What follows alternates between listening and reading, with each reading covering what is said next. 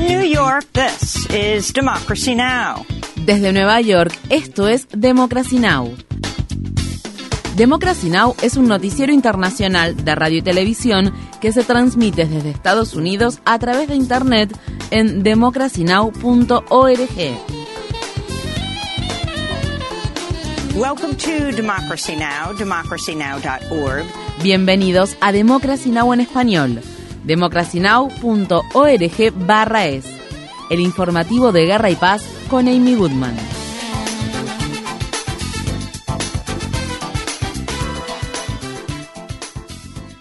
El secretario de Estado de Estados Unidos, Anthony Blinken, se reunirá en Rumania con sus homólogos de la OTAN para hablar sobre cómo proporcionar más ayuda militar a Ucrania, incluidos sistemas de defensa aérea. En vísperas de la reunión, el secretario general de la OTAN, Jens Stoltenberg, acusó a Rusia de utilizar el invierno como arma al llevar a cabo ataques contra la infraestructura energética de Ucrania, dejando a millones de ucranianos sin calefacción ni electricidad. En la mañana del martes, Stoltenberg se comprometió a que Ucrania siga recibiendo el apoyo de la OTAN.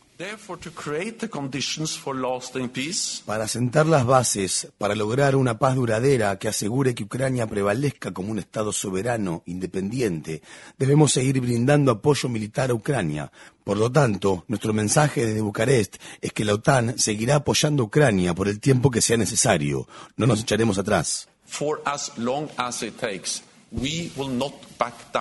La reunión de la OTAN se lleva a cabo al tiempo que el medio político informa que algunos funcionarios europeos están diciendo en privado que Estados Unidos se está beneficiando de la guerra en Ucrania. Un alto funcionario europeo le dijo recientemente al medio político, el hecho es que si lo miras con seriedad, el país que más se está beneficiando con esta guerra es Estados Unidos porque está vendiendo más gasolina y a precios más altos y porque está vendiendo más armas. Las autoridades de China han tomado medidas para evitar que se realicen más protestas masivas contra su política de COVID-0. En Pekín, la policía rodeó el lugar donde los manifestantes tenían planeado reunirse el lunes con el fin de disuadir nuevas manifestaciones. Mientras tanto, en Shanghái, la policía levantó grandes barreras en el lugar donde se realizaron las manifestaciones del fin de semana y realizó varios arrestos en una pequeña protesta que se llevaba a cabo en la ciudad sureña de Hangzhou el lunes por la noche. Por otro lado, tras las protestas sin precedentes del fin de semana, los funcionarios chinos han comenzado a levantar algunas restricciones que habían sido implementadas a fin de contener el nuevo brote de COVID-19. China ha anunciado una nueva campaña para vacunar a más residentes mayores de 80 años. La presidenta de Taiwán, Tsai Ing-wen, renunció como líder del gobernante Partido Democrático Progresista luego de que el partido sufriera un gran revés en las elecciones locales del sábado. En Taiwán, los votantes respaldaron por abrumadora mayoría al opositor Partido Nacionalista, que históricamente ha apoyado el establecimiento de lazos más estrechos con China. En noticias relacionadas con el ámbito laboral, el presidente de Estados Unidos, Joe Biden, se ha puesto del lado de las grandes empresas y ha instado al Congreso a intervenir para impedir que los trabajadores de ferrocarriles de carga se declaren en huelga, argumentando que la economía podría verse devastada si se concreta la huelga. El lunes Biden pidió a los legisladores que aprobaran de inmediato una ley destinada a imponer un acuerdo laboral al que se han opuesto la mayoría de los trabajadores de ferrocarriles de carga. En un comunicado, Biden dijo, como un orgulloso presidente a favor de los derechos laborales, me resisto a anular los procedimientos de ratificación y las opiniones de quienes votaron en contra del acuerdo. Pero en este caso, donde el impacto económico de un cierre perjudicaría a millones de trabajadores y familias, creo que el Congreso debe usar sus poderes para que se adopte este acuerdo. Muchos activistas sindicales criticaron la decisión de Biden de bloquear una huelga. Ron Kaminkow, un ingeniero de locomotoras y organizador de la Alianza Intersindical Railroad Workers United habló en la noche del lunes con Democracy Now!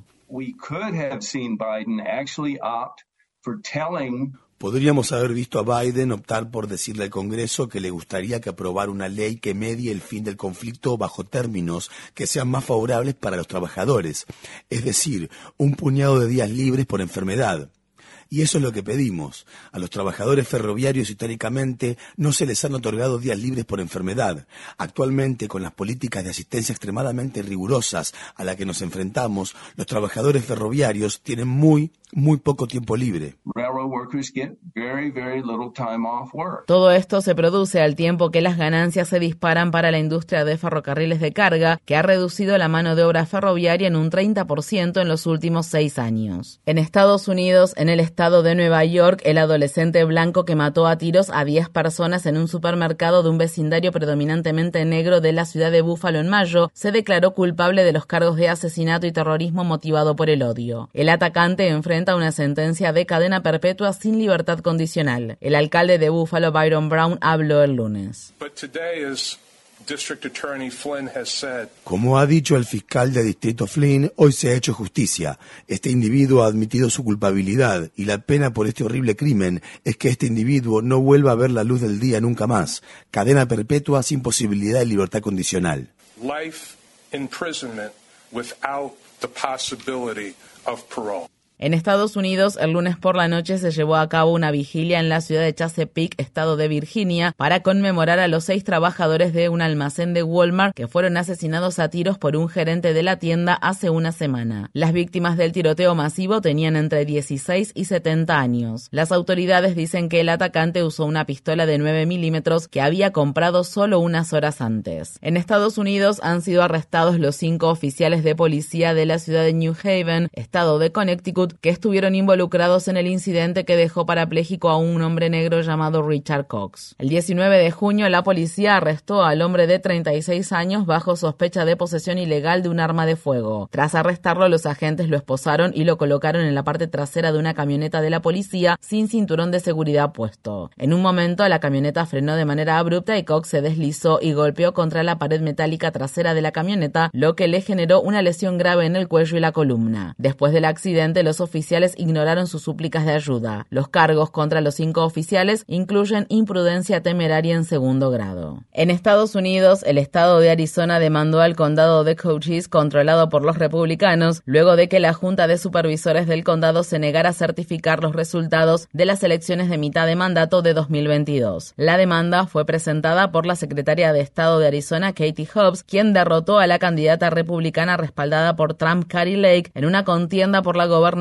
que generó mucha expectación. El lunes, el condado de Maricopa, el más grande de Arizona, certificó los resultados de las elecciones después de una acalorada reunión pública en la que los partidarios de Lake afirmaron, sin presentar pruebas, que las elecciones habían sido ganadas de manera fraudulenta. Lake es una partidaria leal de las falsas afirmaciones de Donald Trump sobre las elecciones presidenciales de 2020 y se ha negado a reconocer el triunfo de Katie Hobbs. Los periódicos The New York Times, The Guardian y otros tres importantes periódicos europeos están instando al gobierno del presidente estadounidense Joe Biden a retirar todos los cargos contra el fundador de Wikileaks, Julian Assange. En una carta que escribieron en forma conjunta, los periódicos dicen, esta acusación sienta un precedente peligroso y amenaza con socavar la primera enmienda de la Constitución de Estados Unidos y la libertad de prensa. La carta termina con las palabras, publicar no es un delito. Assange, quien está encarcelado en el Reino Unido, enfrenta una condena de hasta 175 años de prisión en Estados Unidos por cargos de espionaje y hackeo de información por exponer crímenes de guerra de Estados Unidos en Afganistán e Irak. Los cinco periódicos que también incluyen a Le Monde, Der Spiegel y El País se asociaron con Wikileaks en 2010 para informar sobre los documentos filtrados por la ex soldado del ejército estadounidense Chelsea Manning. El gobierno del presidente estadounidense Joe Biden ha aliviado algunas sanciones impuestas a Venezuela y le ha dado su permiso a Chevron para que reanude la extracción de petróleo en el país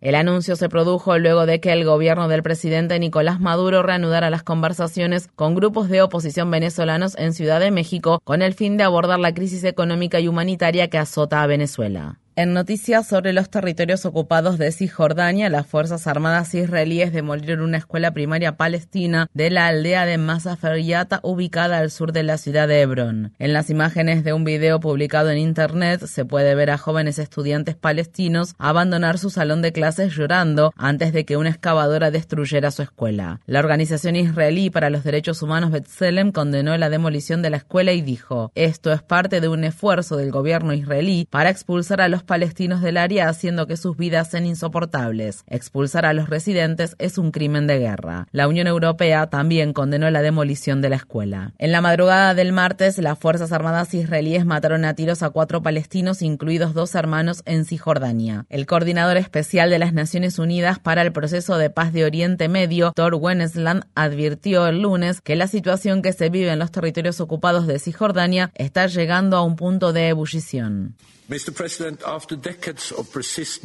Señor presidente, tras décadas de violencia persistente, expansión de asentamientos ilegales, negociaciones inactivas y ocupaciones cada vez más graves, el conflicto, una vez más, está llegando a un punto de ebullición.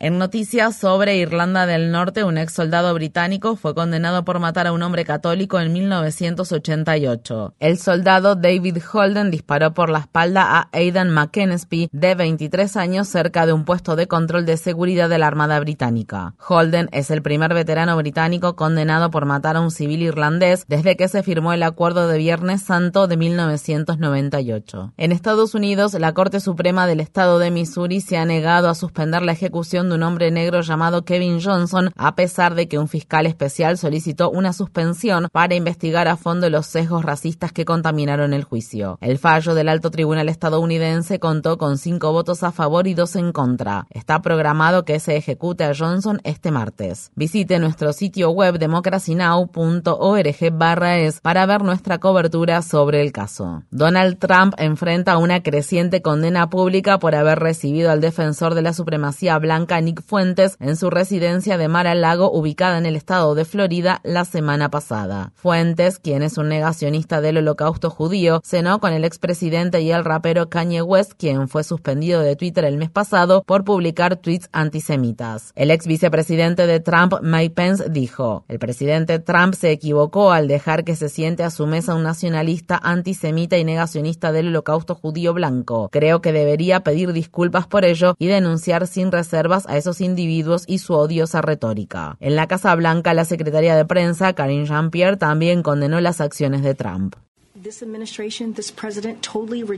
Este gobierno y este presidente rechazan por completo la intolerancia, el racismo, el antisemitismo. Simplemente no hay lugar para este tipo de fuerzas viles en nuestra sociedad.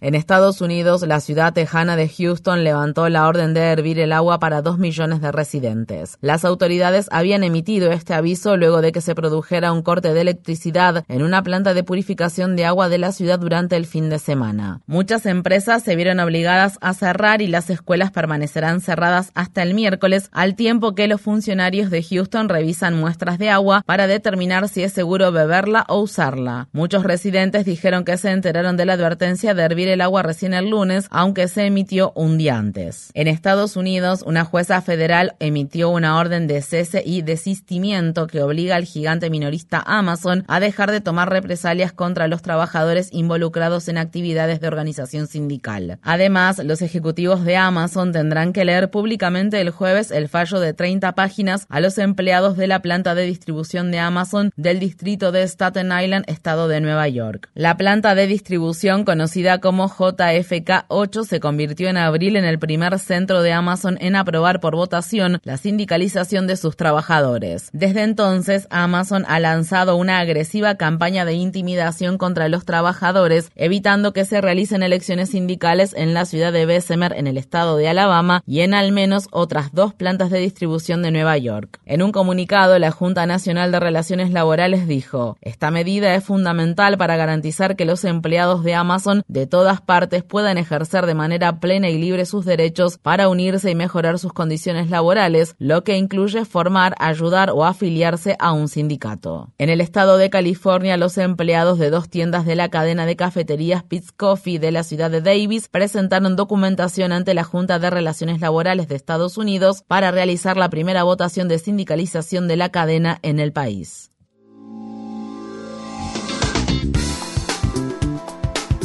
Infórmate bien.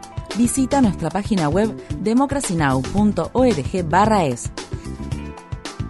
Síguenos por las redes sociales de Facebook, Twitter, YouTube y SoundCloud por Democracy Now! es.